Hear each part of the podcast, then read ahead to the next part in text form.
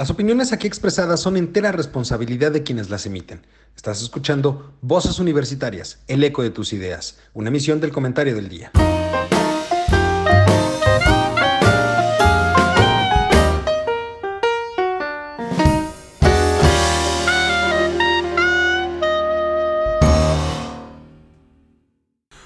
Hola, ¿qué tal? Muy buenas tardes, bienvenidos a este su programa Voces Universitarias, el eco de tus ideas, como cada semana, para discutir temas de interés para todos eh, y temas de interés generales, para lo cual saludo a mis queridos amigos, compañeros y colegas, como cada semana. Doctor, ¿cómo estás? Muy buenas tardes. Muy buenas tardes, estoy viendo que Mari Carmen trae nuevo look. ¿Sí o no, Mari Carmen? No. ¿No? Vamos a ver, Mari Carmen, ¿cómo estás? Muy buenas tardes. Hola, Lalo, ¿cómo están? Buenas tardes a todos. Charlie, ¿cómo estás? Muy buenas tardes. Hola chicos, muy buenas tardes, Mari Carmen, qué gusto saludarte, doctor, Lalito. Tengo quejas, tengo quejas, muy enojado, muy, muy enojado. ¿Por qué tú? A ver, la semana pasada falté, cierto, no tengo excusa, es cuestiones laborales, pero ¿cómo que me vas a quitar mi aguinaldo completo? Eso no es justo. ¿No? Y el doc, luego, luego ahí tirándome, doc. Ahí dándome. ¿eh? Aquí, aquí no hay este. No hay favoritismos. Ni privilegiados. Ni privilegiados. Si Mari Carmen ya decidió donar todo su aguinaldo a la, a la causa, es justo que tú te unas y se te retenga la totalidad de tu suel, de tu aguinaldo para la causa. No, es que no es posible, mi estimado Lalito. No es, tu, no es posible. Pues tan Ah, pues posible solo un que ya lo hicieron. Así es, tan posible es que ya está hecho. Así es que no hay vuelta de hoja. A lo hecho, pecho. Oigan, buen programa la de la semana pasada, los felicito, ¿eh? Muy Ah, ya, Bien. ya. No, no, no, no. Tú quieres que te dé tu aguinaldo. no, no. Ay, sí, no, no me descubra. No, la verdad es que estuvo muy bueno, la verdad estuvo muy interesante. Pero bueno, Nos la pasamos bien, ¿no? Nos la pasamos bien. Pero bueno, oigan, tenemos tres temas eh, que, que me interesa No mucho los que había platiquemos. reducido a dos. El último correo dijiste dos. Por eso, dos temas y el que siempre tocamos, que es la pandemia. ¿Cómo vamos con la pandemia? ¿No? Que es el, tercero, porque pues justamente ya empezamos la época decembrina. Pero bueno, ya platicaremos de eso. Primero quisiera empezar con algo, eh, pues que justamente hoy, hoy se cumplen dos años de la toma de protesta de Andrés Manuel López Obrador como presidente de la República. Llevamos dos años de la 4T, dos años en los que no puedo decir que todo ha sido malo, porque como todo en esta vida hay que reconocer que sí ha habido ciertos eh, aciertos, valga la redundancia, ¿no? Eh, sí ha habido aciertos, tal vez pocos, han sido, tal vez han sido más los, los errores que se han cometido, los desaciertos, pero hay que reconocer que en algunas cuestiones eh, eh, se, ha, se ha logrado algo, ¿no? Repito, tal vez han sido más las cosas malas que las buenas, no lo sé. Justamente eso es lo que quiero platicar con ustedes y quisiera saber un poquito cuál es la impresión de estos, de estos primeros dos años de gobierno de la 4T. Y además quisiera tocar un punto específico porque se publicó recientemente la encuesta Buen Día Laredo relacionado justamente con la popularidad del presidente, del presidente, ojo con esta situación. Eh, y ya la tocaré ahorita a detalle para darles algunos datos que me gustaría saber su, eh, su opinión al respecto. Pero quisiera empezar justamente por, a dos años de distancia, a dos años del inicio de, creo yo, de uno de los gobiernos con mayores expectativas que ha habido. ¿Cuál es el saldo que podemos, que podemos ver en, en este sentido? Charlie, ¿por qué A no ver, empezamos contigo? Mari Carmen. No, No, No, las Charlie, damas. Charlie, por favor, Charlie, Charlie, Charlie. yo Oh, estoy de acuerdo. Mira, voy a, este, a comentarles algo. En la mañana estaba oyendo muchos comentarios eh, que si ya éramos como Dinamarca, que, este, que ya éramos un país de primer mundo con un sistema de salud de primer nivel. Y estoy buscando ahorita un tweet. Ah, ya lo encontré. pero hay algo muy curioso. Y esto quiero ponerlo en la mesa. El precio de la gasolina se ha mantenido por debajo de los 20 pesos en los últimos dos años. Ha estado rozando los 20 y ha regresado.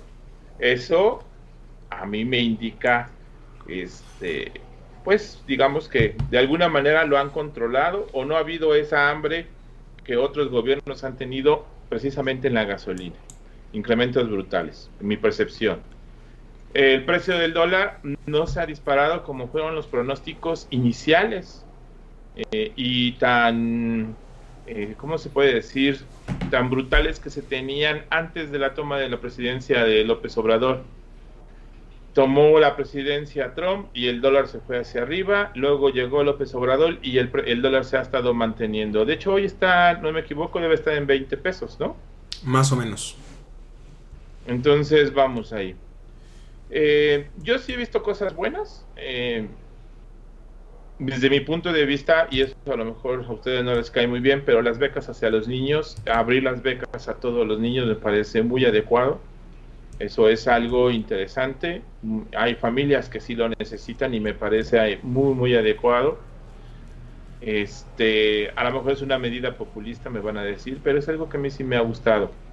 Cosas malas, proyectos que sí, desde mi punto de vista, no son los correctos, proyectos que sí tienen que tomarse un tiempo y decir, ok, sí, nos equivocamos y reculamos en esta situación. Y punto número tres, eh, eh, cosas tan inverosímiles como la famosa venta de boletos o la rifa del avión, que se me hace algo muy curioso, ¿no? Ahora también hay que tomar en cuenta que tenemos un presidente que se para todas las mañanas, no sé si a decir tonterías, pero siempre está ahí y lo vemos. Y nos dice y nos cuenta y tenemos material de una cosa y otra, y otra cosa. En el tema de la corrupción, este, entre azul y buenas noches, si hay cosas muy buenas. Eh, detenciones de funcionarios de altos mandos de gobiernos anteriores, pero también cosas muy raritas como el hermano Pío, que no se ha aclarado esa situación. creo yo que ni se aclarará, doctor. Entonces, creo yo que tenemos aquí un gobierno que no ha cumplido del todo las expectativas, pero tampoco, como tú lo dices, Lalo, ha sido malo. ¿No? Ese es mi punto de vista y mi percepción rápida. Totalmente. Mari Carmen, ¿tú cómo lo ves? Bueno, podríamos hablar muchas horas de esto, ¿no? Creo yo. Em, pero rápidamente, eh, a ver, son dos años, creo que es muy rápido, bueno, para mí y, yo creo que para los economistas en general, eh, pues es como muy prematuro a los dos años de un gobierno, digamos, eh, obtener saldos y ponerles una etiqueta moralista de esto fue bueno, esto fue malo, etcétera. No creo que es un periodo corto de análisis en temas económicos, pero pues sí creo que está muy sobre la mesa todo lo malo que existe, y lo hemos varias Que suena. Su forma de operar creo que no ha sido la correcta siempre lo hemos dicho, ¿no? Ideas buenas, pero en el terreno práctico se queda corto. Em, sin embargo, sí me gustaría rescatar que, que sí ha hecho cosas buenas, que sí hay cosas positivas en todo esto. Y la principal y con la que me quedo y con la que a la que le he estado dando vueltas estos días de porque a mí me causa mucho conflicto la gente es, es entrar al terreno político ponerse de un lado o ponerse de otro, ¿no? O sea, es, comprarse su juego y entrar en su juego, el decir todo lo ha hecho mal o los que dicen todo lo ha hecho bien. Creo que es ponernos una venda en los ojos, creo que tenemos mucha más capacidad intelectual que eso.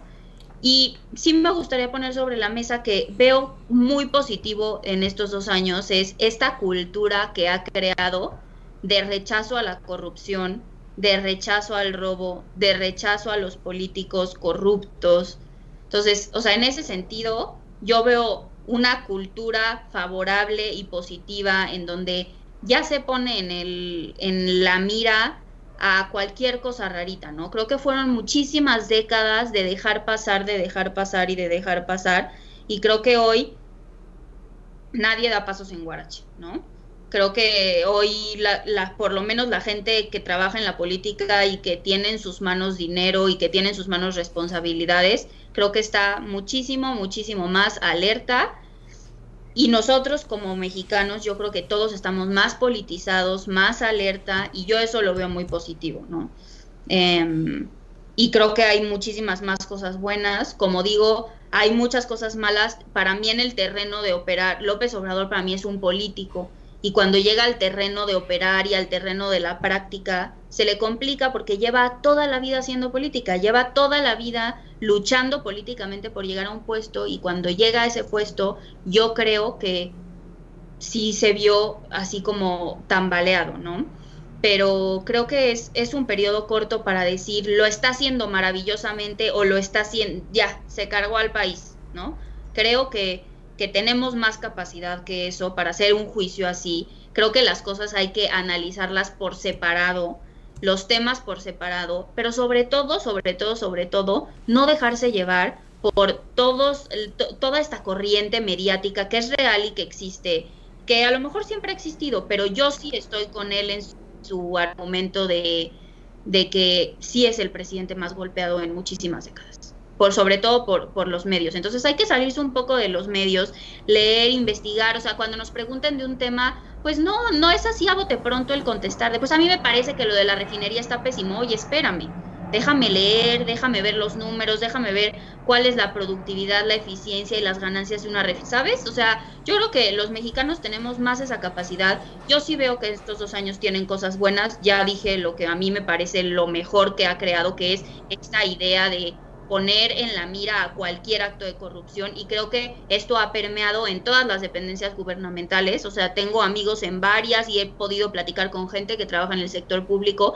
y esta conciencia de aguas con lo que hagas porque ya no es igual, creo que ha permeado, existe y a mí me hace sentir pues contenta, ¿no? Evidentemente hay muchas cosas malas que hay que analizar y que o sea, no es este presidente. Yo creo que todos, todos tienen cosas malas y es imposible en seis años abarcar todos los temas y hacerlo a la perfección.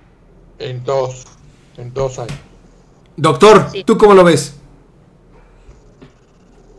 Bueno, estoy de acuerdo en varias, por no decir que en todas de las cosas que mencionó Mari Carmen, es cierto. Si pudiéramos dividir, eh, digamos, este bienio, ahora sí que en dos, el primero fue desastroso en que, digamos, hubo destrucción de instituciones. Aquí estuvo, pues, digamos, sacó a relucir lo peorcito que tiene el populismo, ¿verdad? Este, un segundo, un segundo año en que las cosas mm, a mediados de semestre, digamos, comenzaron a mejorar de alguna manera, en primer lugar por la cuestión de la corrupción, y sabemos que lo último que ha habido ahorita, efectivamente, ha salido a la luz pública cosas que nunca pensamos o que no pensé yo que se pudieran dar, en todo caso, este, en un presidente tan golpeado como dice este, Mari Carmen. Ahora te voy a decir una cosa, Mari Carmen. Tú dices que es un presidente muy golpeado porque se lo buscó, porque hay formas y hay modos de decir las cosas, hay formas de hacer las cosas eh, absteniéndose de calumniar antes de tener los elementos de prueba. Eso no se vale. Calumniar por calumniar, no. Denuncia y prueba. Y aquel que se lleva, digamos, no la gloria porque tampoco quiero exagerar, Aquel que se lleva las palmas es un abogado, curiosamente, y es el fiscal general de la República, que tiene unos calzonzotes y tiene calzones para no necesariamente darle la razón al presidente. Digamos, le ha otorgado esa autonomía que posiblemente le hacía mucha falta llámese Procuraduría General de la República o Fiscalía General de la República. Un antecedente muy bueno que tiene, tú no te has de acordar seguramente, pero eh, los demás a lo mejor que sí. Este hombre, el fiscal, cuando no era fiscal y fue secretario de Seguridad Pública en, con su gobierno precisamente, fue el único que se paró allí en la caseta de Cuernavaca y quitó de enfrente a cuanto se le puso enfrente. ¿De acuerdo? Y para eso se necesitan pantalones. O sea, es un hombre de carácter, es un hombre de leyes, es un hombre de derecho. Hace poco leía yo por ahí en el milenio, me parece, del sábado pasado, con el título de Dilema, y, estaba, digamos, estaba una fotografía de él. O sea, por lo que yo leí, este hombre no se anda con medias tintas. When I say that the mule is parda, it's because I have los pelos en la mano. ¿Ok? ¿Qué? Más claro, más claro ni el agua, ciertamente. Bueno, así. Entonces, por ahí va la cuestión de que es la aplicación, persecución y aplicación de la justicia. Digamos, ya sabemos, y este es uno de los puntos malos, que Eduardo va a estar de acuerdo, por supuesto, la famosa renuncia esta del, del, del ministro de la Suprema Corte, que nunca supimos qué pasó. Medina y Mora. Se violó flagrantemente la Constitución porque no se hizo al pie de la letra. Ahora esto de la violación de la Constitución, ustedes lo pasaron por alto, ¿eh? Ojo, porque ha habido flagrantemente violaciones a la Constitución, sobre todo en los derechos humanos. Fíjate que, habido. fíjate que yo No creo que termino, ahí, todavía no termino, discúlpame. Entonces sí ha habido, sí ha habido cuestiones de derechos humanos que nunca debieron de haber sido este, violados. Y esos dichitos que creo que ya se le pasó la calentura del principio, de aquí mando yo, no lo dejaron bien parado. Discúlpame, aquí manda la ley, no el presidente. Y si no estás dispuesto a cumplir con la ley, pues entonces déjalo y haz lo que se te pegue la gana. Voy por lo bueno. Sí ha habido cosas buenas, ha mejorado, este sigue estando por ahí ese tema que yo trataba en uno de mis comentarios, el hecho de que se atiende a la gente tarde, cuando ya los tiene enfrente, cuando ya están quemando archivos, cuando ya están destruyendo lo que tú quieras y mandes de destruir. ¿Por qué dejan? Y eso no solo va para él, va para su gabinete también en el sentido, ¿por qué dejan que los problemas crezcan? ¿Por qué? Sí, ¿por qué no recibo a la gente?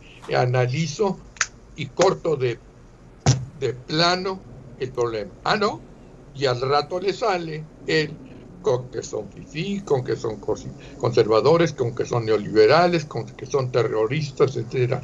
Yo me pregunto, insisto, y no me voy a acabar de preguntar esto, ¿por qué se dejan crecer los problemas? Eso es algo que no debe suceder. No tienes ideas, no sabes qué es lo que puedes hacer, pues andas mal, amigo. Eduardo, perdón y te devuelvo la palabra.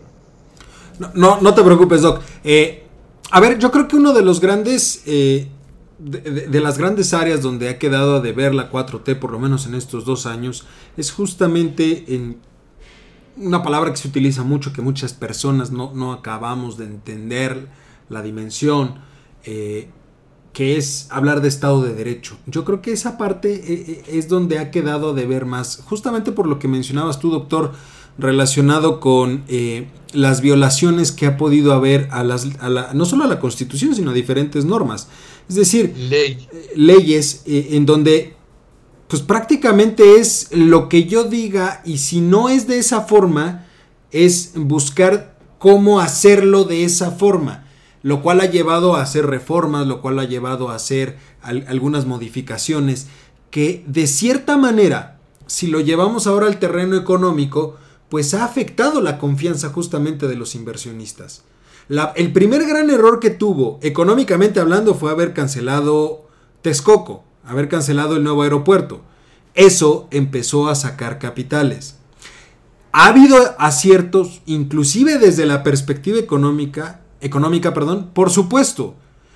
El incremento del salario mínimo al inicio del sexenio, creo que fue un buen acierto, ¿no? Mantener cierta ortodoxia en el manejo de las políticas públicas que ha permitido no incrementar la deuda eh, del país o no incrementar el endeudamiento del país per se, también creo que ha sido muy buena la maneja el manejo, perdón, de las políticas públicas desde la perspectiva de, ser un poco más conservador, que es algo que no se esperaba de él en un momento dado. Creo que son aciertos importantes, pero el continuo desprecio por el Estado de Derecho que ha mostrado el gobierno, creo que es lo que lo está poniendo en jaque en muchas cuestiones de buenas intenciones están llenos los panteones y el camino al infierno.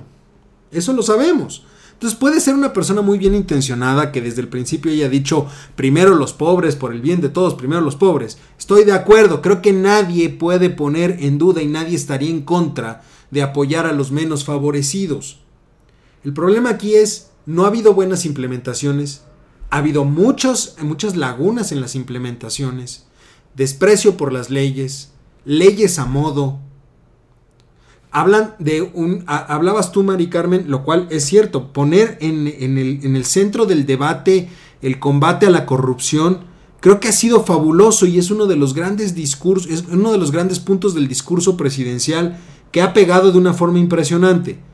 Pero en la práctica, volteamos a ver y tienes a un pío López Obrador, tienes a un Manuel Bartlett con su hijo y todas las empresas que le sacaron recientemente, tienes también algunos gobernadores y legisladores de Morena que están en, problemas de corrupción, o sea, lo pones y creo que es más visible que antes, pero resulta ser también que dentro de los círculos cercanos al presidente y, y al proyecto de la 4T, pues es donde están todos esos problemas.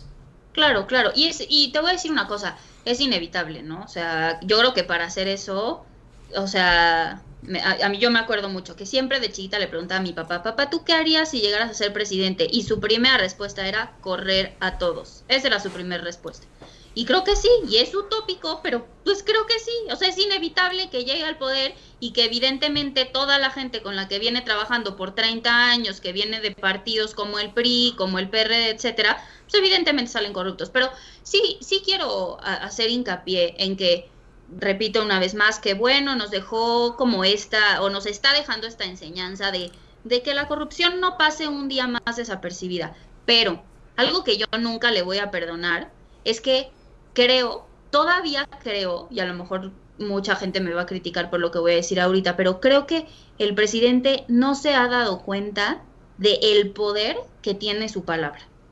Y creo que la forma en la que aman, a pesar de que la idea ha permeado, creo que muchas formas de manejarla han sido incorrectas en el sentido, como tú bien decías, Lalo, es que yo creo que en su discurso engloba a todo lo que él considera malo y dañino para el país, lo engloba en una misma bolsa. Y es algo que yo nunca le voy a perdonar porque dentro de muchas cosas que él estigmatiza, pues yo caigo en alguna, ¿no? Entonces, si eres neoliberal, ya eres corrupta, ya eres prián, ya eres... Es la, es la idea de, Ya eres blanca. Todo lo que esté en contra de, de, cierta ideología de él lo está encasillando como algo malo. Si no estás conmigo, estás contra mí. Y eso justamente... Está mal. Y, eso justamente es lo que lo ha llevado a algo que, en lo, que concordaban ustedes tres, eh, eh, aunque tú no lo decías eh, textualmente, Charlie, pero, pero ya lo habías comentado en alguna, en alguna ocasión, sí es uno de los más... No, voy a decir que es el más golpeado de la historia, ojo, porque no, no es uno de los más golpeados, vamos a ser sinceros. O sea, y si no, que le pregunten a Echeverría, que le pregunten a Díaz Ordaz, que le pregunten. Hay muchos otros que han sido mucho más golpeados que él. O sea, eso hay que ser también sinceros. Pero el simple hecho justamente de esa problemática que están marcando ahorita es también lo que lo ha hecho lo más golpeado, eh, uno de los más golpeados. Porque, a ver, por un lado, Charlie, tú decías el hecho de que esté presente y todos los días eh, en, los reflectores. Aparte de que eso está, o sea, él, él es el que dicta la agenda y no deja que haya otros actores sino lo que él diga es lo que tiene que ser, porque creo que ahí hay una cuestión de protagonismo que ya lo hemos comentado aquí varias veces, que él tiene, ¿de acuerdo? También eso implica que seas de los más, o sea, si tú sales diario a dar la cara y a decir cosas, pues es obvio que diario te van a atacar por algo que hagas. Si metes la pata, y más en una época en la que estamos, tú lo sabes bien, una época donde hay tecnología, donde la información, lo que hoy decimos, ahorita lo pueden estar escuchando en cualquier parte del mundo. Pero a ver, digan, díganme si estoy mal. Digo, por mi edad, yo evidentemente pues no viví la época de Echeverría y no me senté en una mesa a platicar de política en la época de Echeverría, pero yo sí noto, o sea, y me da mucha risa porque yo no soy pro AMLO, simplemente, o sea, me gusta estar en medio de las cosas, me gusta ver todo, todo, todo, todo, todo, y estar de un lado y estar del otro como que ciega la vista, ¿no? Entonces, cuando te sientas en una mesa a hablar de López Obrador, alguien termina furioso y yo no sé, o sea, pero, pero es una cosa, o sea, de, de, de verdad enciende unas emociones bárbaras, barbarísimas. Eh, Entonces... Es una figura muy polémica y polariza todo, todo, inclusive la plática sobre él polariza. Porque efectivamente hay unos que están muy a favor, hay otros que están muy en contra. Mi mamá nos tiene prohibido eh, platicar en las mesas de política, de fútbol y de religión. O sea, y es literal, ¿eh? Lalo, es literal. Este, es muy complicado hablar de política cuando tú dices, ah, es que puede hacer esto. Y hay gente en mi casa que es, es priista de corazón y se aferran a sus principios. Está bien. Pero lo que dice Mari Carmen es cierto, polariza a la gente. Eso es brutal. Eso de que te, que te separen este, en liberales o neoliberales o conservador o sea, yo en la época de Echeverría, pues a lo mejor no, no todo el mundo tenía la libertad, ni el medio, ni el canal de decir, Echeverría es un tal por cual porque hizo ABC y No, porque te volvías comunista. Y al volverte es, comunista, es que ahorita, ahorita digamos que... era lo peor. La, la división siempre ha existido. Sí, y lo quieren traer ahora y dices, pues eso no es comunismo ni con nada, o sea, eso no tiene nada que ver. Pero a ver, no creen... Ese tipo de cosas los paraba, ¿eh? Pero a ver, ¿no creen ustedes? Sí, a ver, este programa ya lo hubieran censurado, ¿eh? Ya nos hubieran sacado ah, del aire, ya nos hubieran multado, ya nos... Ah, Doctor, ¿tú te acuerdas de esas épocas? O sea, sí, sí, fíjate, llegaba a tal grado la censura, tú te acordarás muy bien de este caso, doctor, de, cuando suspendieron a Loco Valdés, de cuando gobernación, por una pequeña broma donde en lugar de decir Benito Juárez dijo Bomberito Juárez. Ah, y lo suspendió, y, gobernación lo sacó del aire, lo suspendieron durante no sé cuánto tiempo y los multaron por esa, por esa, por esa palabra. O sea, este programa no existiría en la época de Echeverría. Pero, a ver, mi duda es, ¿no creen ustedes justamente que esta polarización que genera él nos aleja de los problemas reales del país? Porque ahorita la discusión es, ¿estás en contra del presidente o estás a favor del presidente? Pero no se está hablando, ahorita se habla de los muertos de la pandemia, pero no, no, no, no estamos tocando el tema de los muertos de, de este, por inseguridad. Y han ido en incremento, en incremento, en incremento. Lo veo, lo veo muy generalizado, Lalo. O sea, lo veo no solo en México, lo veo en el mundo entero. Que hay muchísimo protagonismo político y muchísimo protagonismo sobre quién está conmigo, quién es mi enemigo, por qué gané, por qué estoy aquí, por qué tú perdiste y por qué tú estás allá.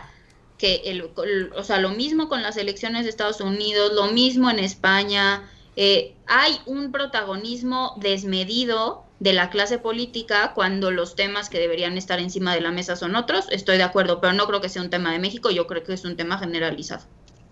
A ver, este, un poquito regresando a todas estas cosas que dijo Mari Carmen.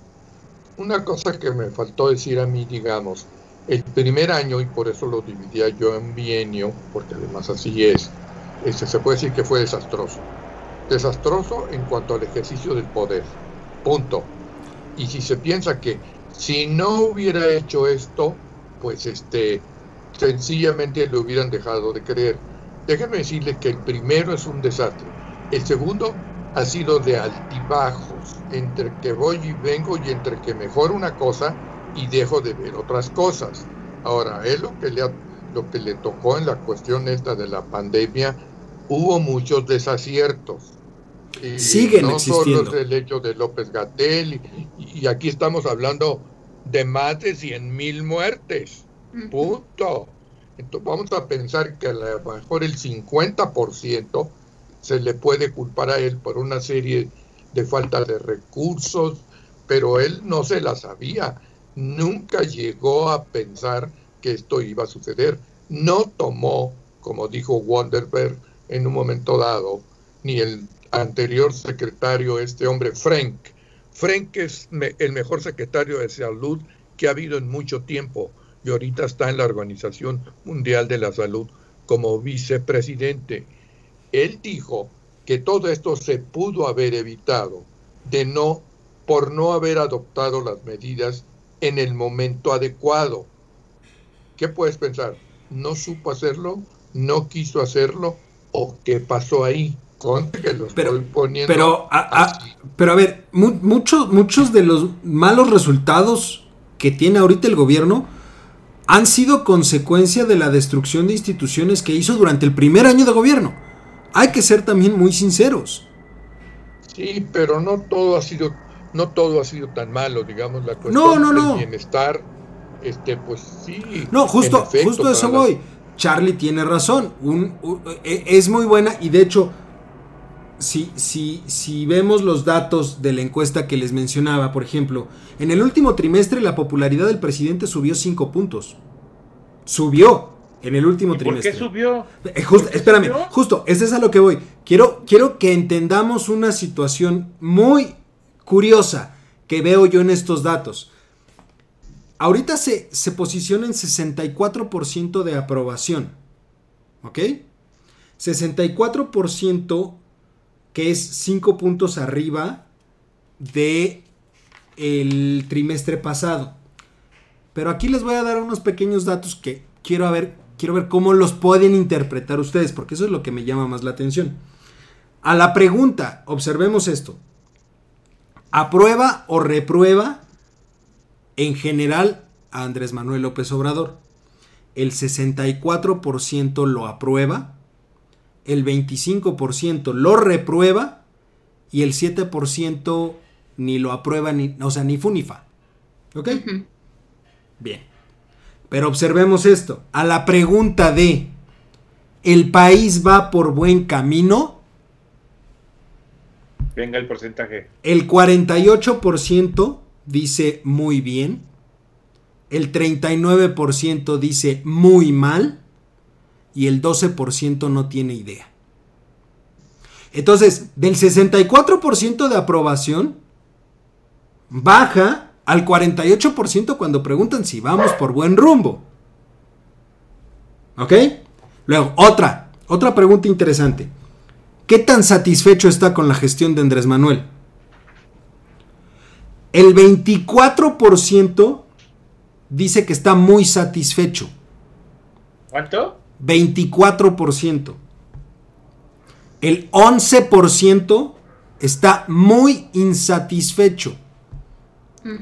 Y el 64% está entre insatisfecho y satisfecho.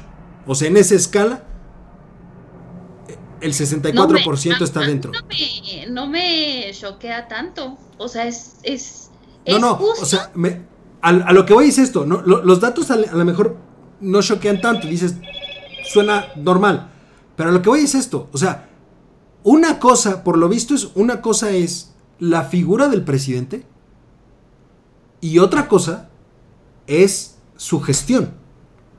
Son dos maneras distintas o dos varas que les dan la- la- las personas a, a la evaluación. O sea, por ejemplo, si alguien, eh, a la pregunta de cómo, si la estrategia es correcta o no, la estrategia contra la pandemia es correcta o no, el 43% de la gente dijo que tenía que cambiar la estrategia. El 32% dijo que tenía que cambiar algunas cosas de la estrategia y solo el 23% dice que se continúe con la misma estrategia. O sea, ya del discurso a, la percepción de las personas cambia muchísimo. Él, él, la persona, entiéndase, Andrés Manuel López Obrador, el hijo predilecto de Macuspana, el morador de Palacio Nacional, tiene un 64% de aprobación. Él. Su gestión, su gobierno, sus reacciones. Es, otra, es otro boleto, ¿eh? O sea, no nos confundamos con eso. Yo, yo lo quiero dejar muy claro porque la figura de Andrés Manuel pesa mucho y tiene muy buena aprobación. O sea, es el viejito buena onda, literalmente. es literal, es el viejito buena onda. Pero ya cuando dices, oye, ¿qué está haciendo el viejito buena? No, es que es buena onda, pero. Pero no, o sea, no todo está bien. Es buen profesor, pero como que no enseña. Es buena onda, pero como que le falta transmitir el conocimiento. No, es que una vez más, o sea, me explota la cabeza, o sea, sí es una figura que va a pasar a la historia, o sea, pero como los grandes, ¿eh? Independientemente de lo que creamos aquí o no. O sea, el, movimiento que está generando, y justo, o sea, nada más ver esa encuesta, o sea, ah, siempre, yo creo que es natural esto de que caiga, en cuanto entra al gobierno, caiga, vaya cayendo un poco, este, tanto la aceptación como, la calificación perdón, Maricel, ¿sabes qué es lo, interesante también de estos? Hay otras dos preguntas que hacen ahí. Tres. Les, voy a mencionar tres. ¿Qué es lo mejor que ha hecho Andrés Manuel en dos años? La respuesta con más porcentaje, que es el 32%, es no sé. No sé, esa es la respuesta con más porcentaje. 32% no sabe. ¿Y la segunda? 18%. La mitad de eso, del no sé, casi un poquito menos de la mitad, apoyo a adultos mayores. Y luego en tercer lugar, empatados, programas sociales y apoyos específicos a estudiantes, al campo, etcétera, etcétera. Pero ¿y esa, esa pregunta tenía opción múltiple de respuesta o qué? Sí, sí, daban opciones múltiples. Y, la opción de no sé es la que más porcentaje tiene a lo bueno que ha hecho. Ahora, a lo malo que ha hecho, ¿qué es lo peor que ha hecho? El 24% tampoco sabe. ¿Es la más alta? La más alta. Luego le sigue el 21% donde aglutinaron todas las respuestas que eran otros, es decir, datos que dieron, no, dentro de los de, lo que ellos eh, pusieron, sino que decían otros, otros, otros. Pero después le sigue el 18% que es nada.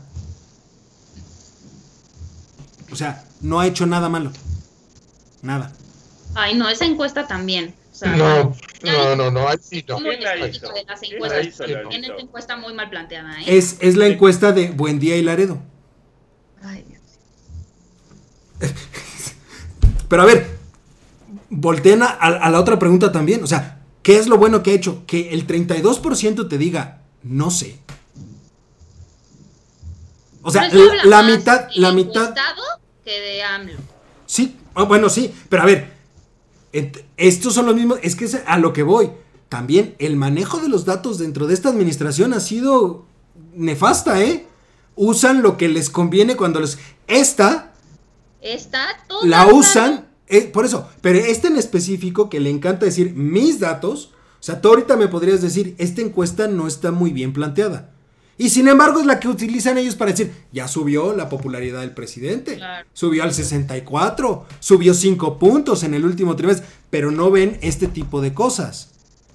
A la pregunta, por ejemplo, fíjate, fíjate, a la pregunta de si sirve... No, esto? no, por eso, pero estamos hablando de un gobierno que le gusta polarizar con datos. Es un gobierno que es un gobierno que, que le gusta decir mis datos contra los datos. Cuando los datos le, sirven, son sus datos. Cuando los datos no le sirven, entonces sus datos son otros y nunca sabemos cuáles son esos datos. Bueno, exacto. Entonces migremos a esta parte del análisis, que es lo que estás diciendo, es el señor, para bien o para mal, desde mi punto de vista para mal, es un genio de la comunicación, porque la tiene 60, más del 60% de la aprobación. O sea, el Señor sale un día a decir misa y al día siguiente sale y dice completamente lo contrario y la gente le sigue creyendo. O sea, el señor es un genio de la comunicación. Diga lo que diga, la gente le cree.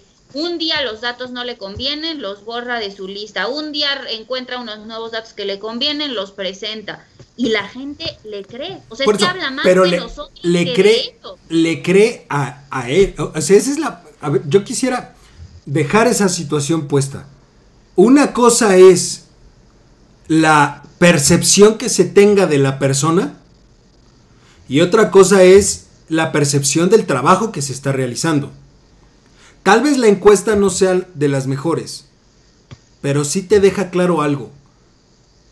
La percepción de aprobación de él es alta, pero la percepción de aprobación de su gestión es muy mala, es mala. No vamos a decir que es muy mala, es mala. Y, eso ha sido el constante en dos años de gobierno. Por eso te decía yo que, bueno, el primer año ya dije más o menos lo que significó para mí, digamos, en un momento dado. Y el segundo, este, ha tenido altibajos. Y sobre todo este cierre, han venido saliendo cosas ahí que de alguna manera también dejan ver su personalidad. Platicaba yo con Eduardo de que en un principio criticábamos nosotros qué pasaba con la inversión privada o la participación del sector privado en la economía, que además está establecida en la Constitución junto con el sector, este, ¿cómo se llama? El de los trabajadores, es social, ¿ok? Bueno, él dejó ver una cosa ahí.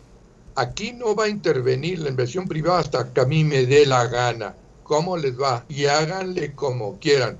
Y apenas ahora, a últimas fechas, se están llevando a cabo determinadas reuniones en las que ha salido a relucir proyectos, y no dichos por él nada más, sino dichos por los dirigentes.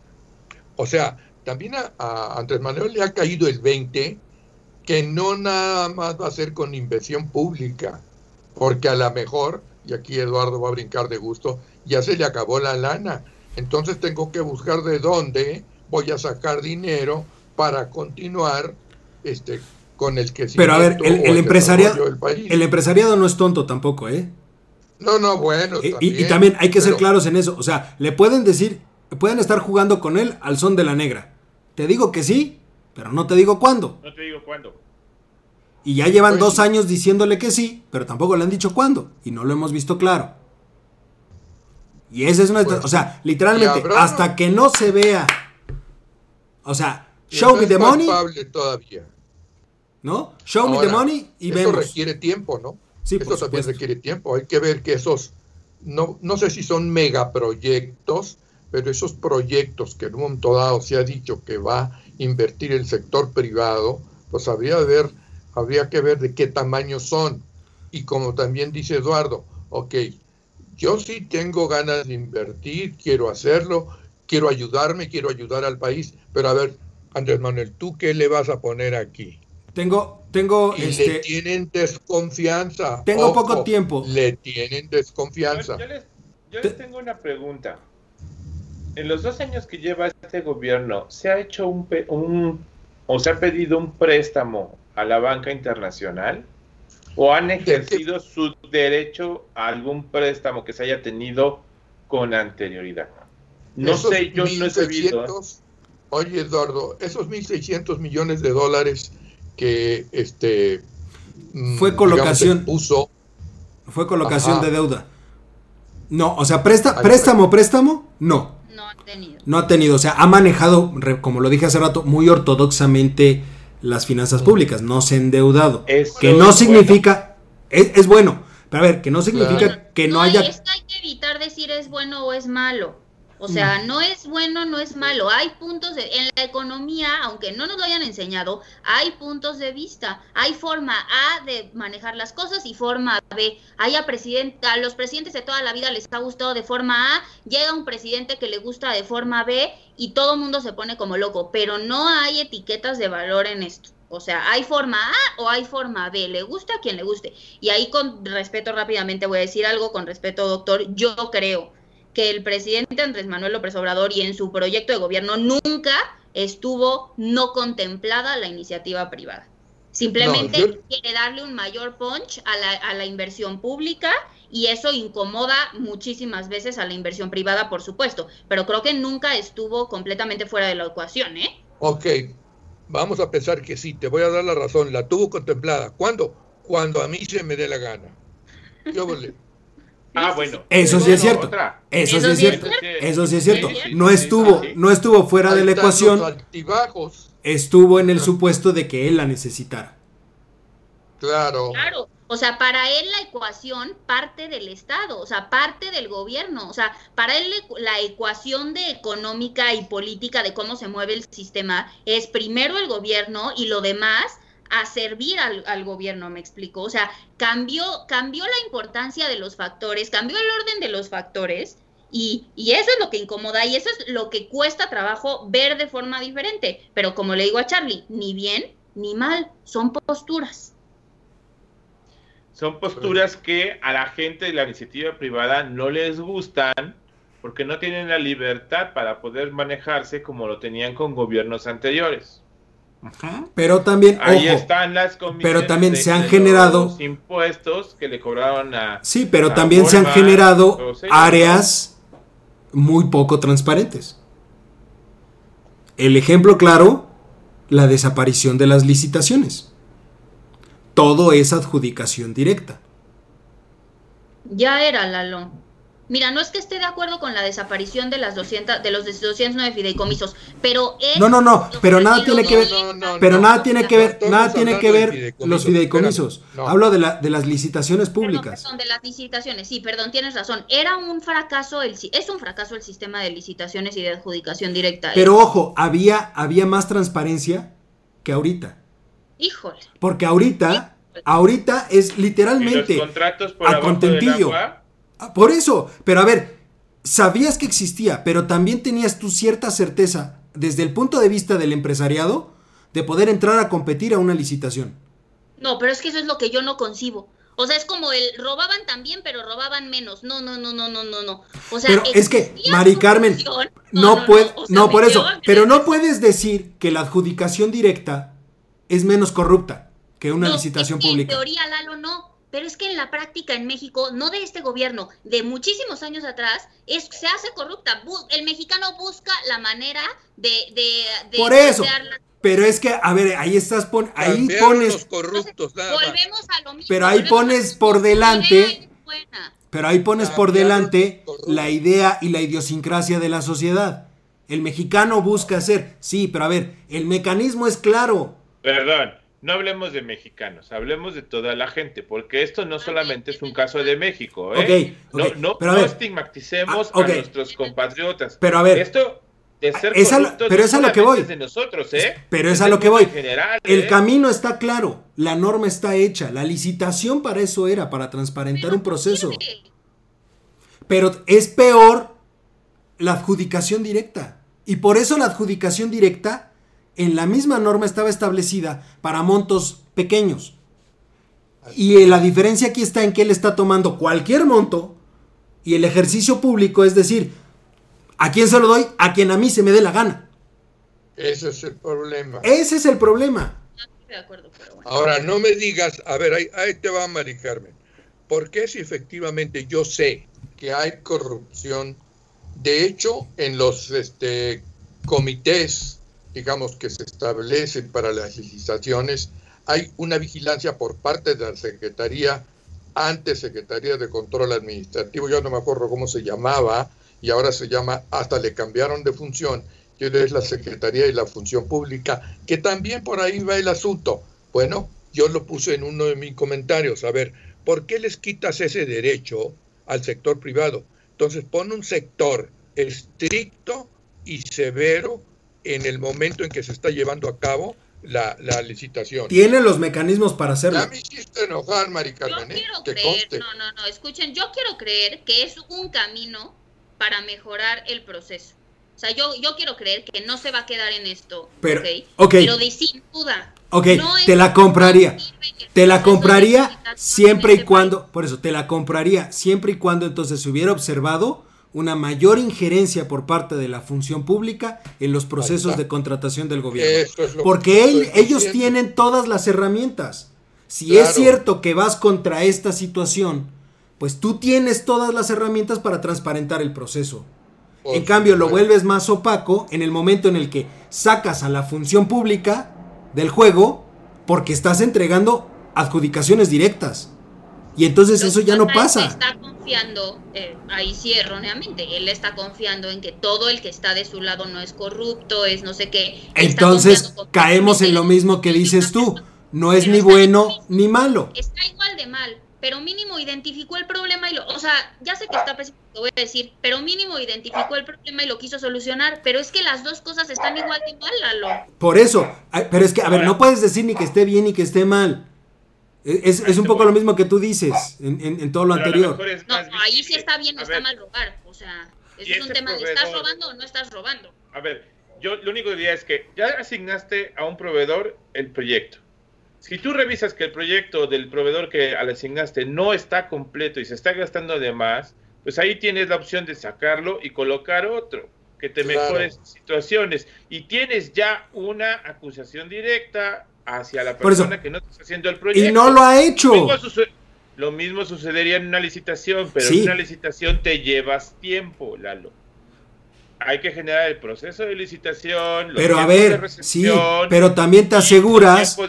Perdóname, Charlie, pero también te aseguras de cierta manera. Que te asegures que te van a dar la mejor opción, ¿eh? Ah, no, no. A ver, creo que cualquier constructora podría ser mejor opción para un aeropuerto que el ejército. Discúlpame, pero eso se hubiera solucionado con una licitación pública. El ejército jamás hubiera podido participar en una licitación pública y el ejército jamás hubiera podido ganar un proyecto de ese estilo. Y cualquier constructora... Y cual, cualquier, cualquier constructora está más capacitada que el ejército para construir un aeropuerto. A ver, escucha, no está discusión la idea de que la idea de que una licitación, o sea, poner a concurso es mejor que adjudicar directamente. No está discusión eso, yo creo. O sea, la discusión es que en el terreno práctico no sirve ni una ni la otra porque en las dos hay corrupción y en las dos se le está asignando el proyecto a la persona que la encargada de tomar esa decisión cree la mejor. Y ahí es donde entra la corrupción. O sea, ni una ni la otra. Entonces regresamos al problema de fondo de lo que ha sido la 4T, ¿eh? Una mala implementación. Si ellos trataron de arreglar el problema a través de cancelar una por, por aumentar otra, la implementación es incorrecta. Ese ha sido el gran error de esta administración.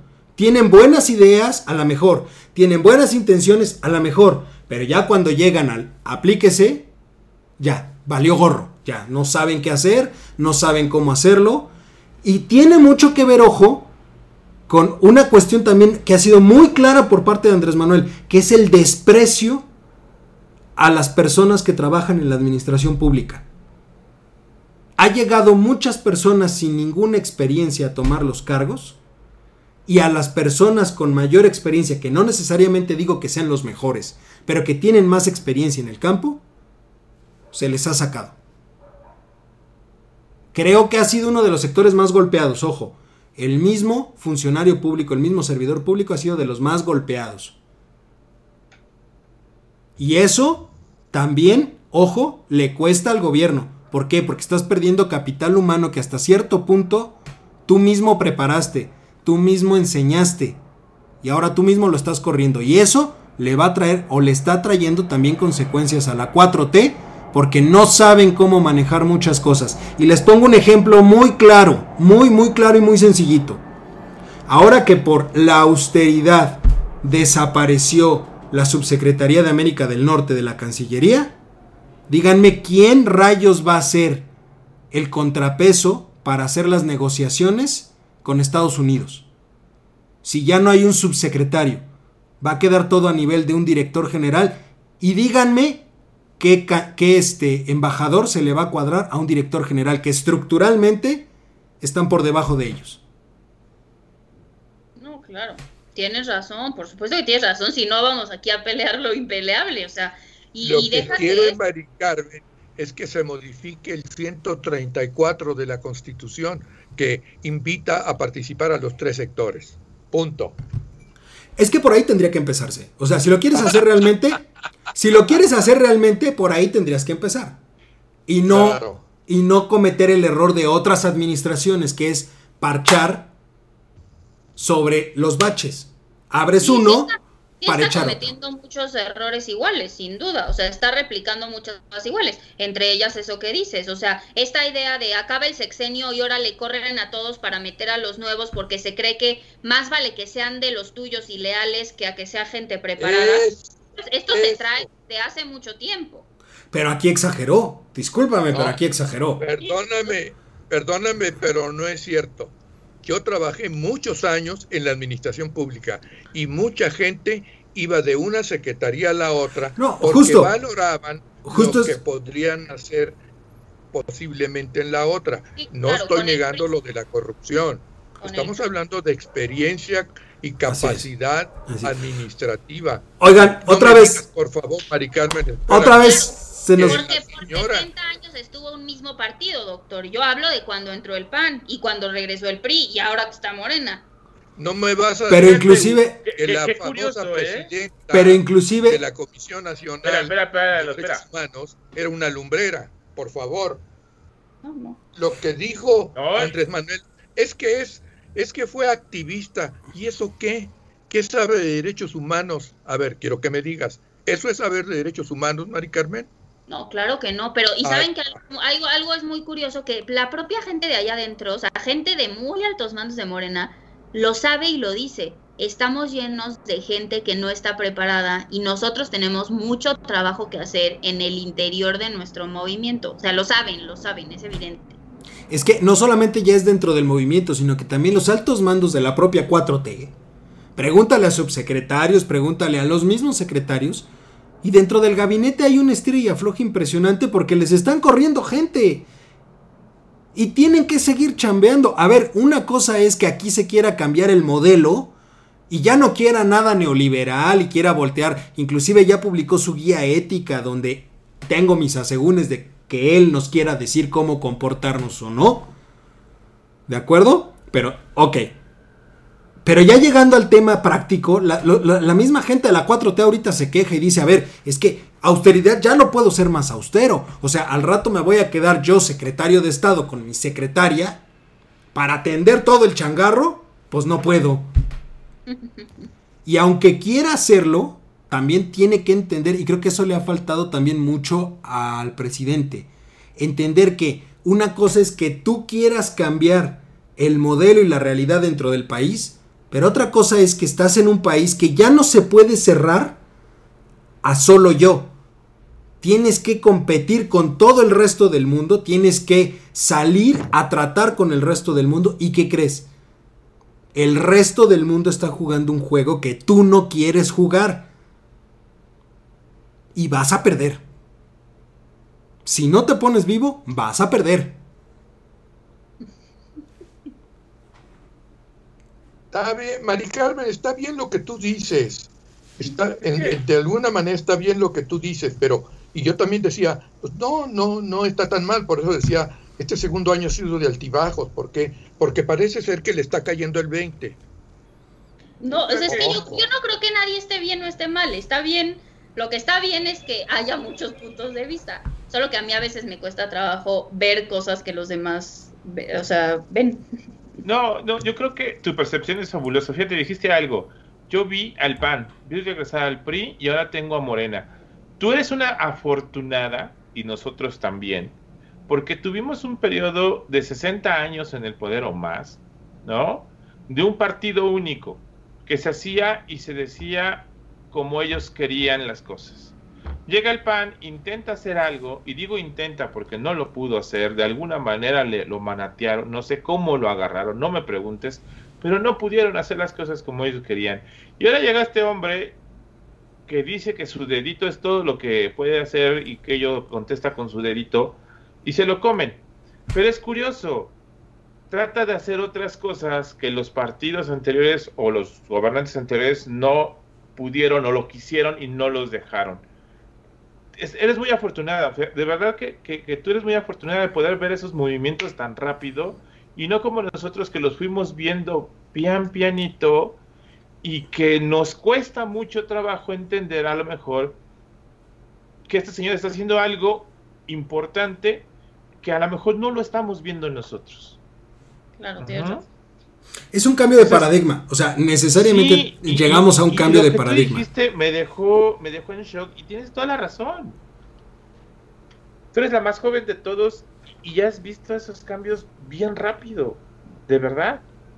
Sí, yo no lo había pensado, pero claro, lo, vemos diferente porque ustedes vivieron como una época de muy poco cambio, de todo igual, de muy poco debate, de muy poca alternativa, opción, etcétera. Y yo es que claro, lo pienso y digamos que la mayoría de mi vida la he vivido con el PAN. Luego el PRI, no, no es cierto, con el PRI por Peña, con el PRI. No, pues sí, Lo que pasa es que a ti no te tocó vivir la época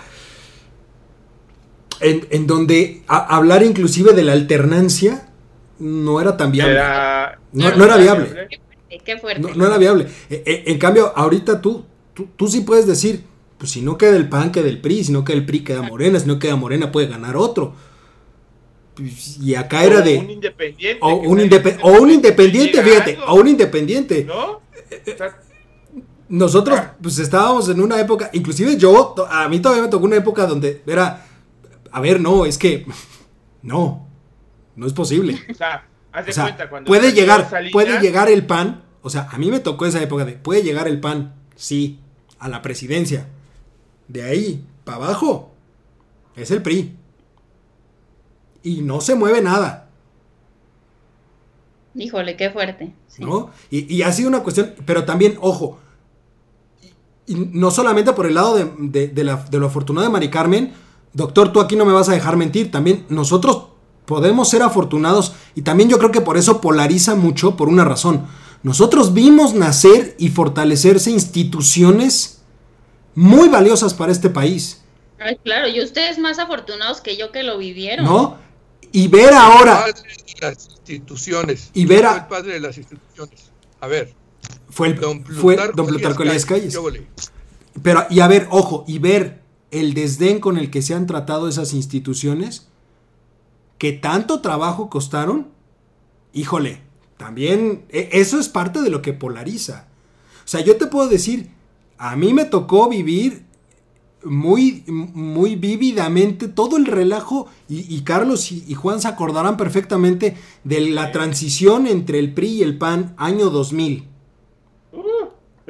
La joya de la corona desde entonces ha sido el, el antes IFE, ahora INE.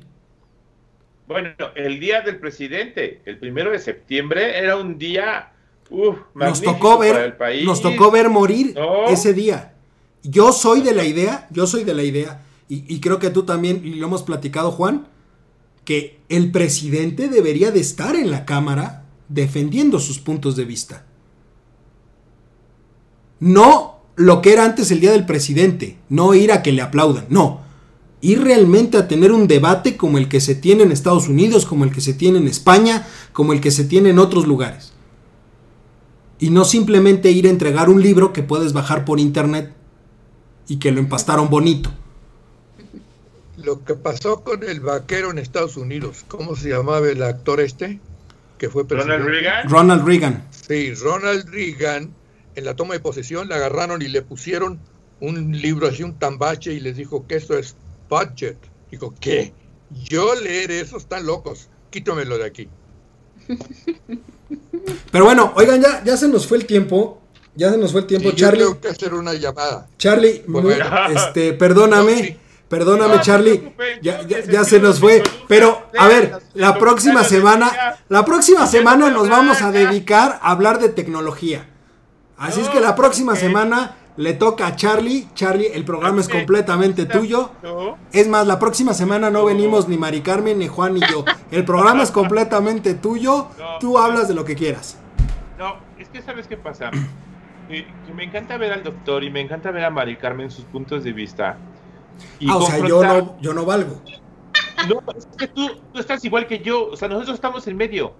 O sea, tenemos la misma edad tú y yo no, no, no, no, no, no. No, no, no, no, no, no, no, discúlpame. Pero Yo soy más joven que Mari Carmen. me gusta como que analizar los puntos que ellos dicen, porque el doctor sí está muy polarizado en una parte, pero yo lo entiendo porque son puntos de vista muy arraigados con los puntos de vista de Mari Carmen y créeme que se hace tan rica esa conversación que, a mí, digo, no me importa si tocamos los temas, de verdad. Ah, yo pensé que el doctor y yo teníamos la misma opinión siempre. Me escucha tan atento que dije, ay, el doctor es de mi equipo. No, pero es que ya hay unas diferencias. Ya te lo he dicho, Mari Carmen, me encanta discutir y debatir contigo. ¿eh? Y eso es lo que hace ameno este asunto, ¿no? O sea, los dos puntos están expuestos y tú y yo nada más de metiches viendo que cómo acomodamos esas cosas, ¿no? Créeme que no me molesta y a pesar de que, Y a pesar de que estamos hablando de un economista y de un abogado. Sí, sí, y créeme que a mí no me importa no hablar de tecnología, esto es, es, así que es mi Yo no aparezco el próximo martes. Usted se No, si apareces, doctor. Si apareces, doctor, porque vamos a hablar de banca digital. Ya, lo comprometemos aquí, vamos a hablar de banca digital. Y es algo a lo que tú te has metido recientemente. Bueno, ah, sí, me interesa mucho.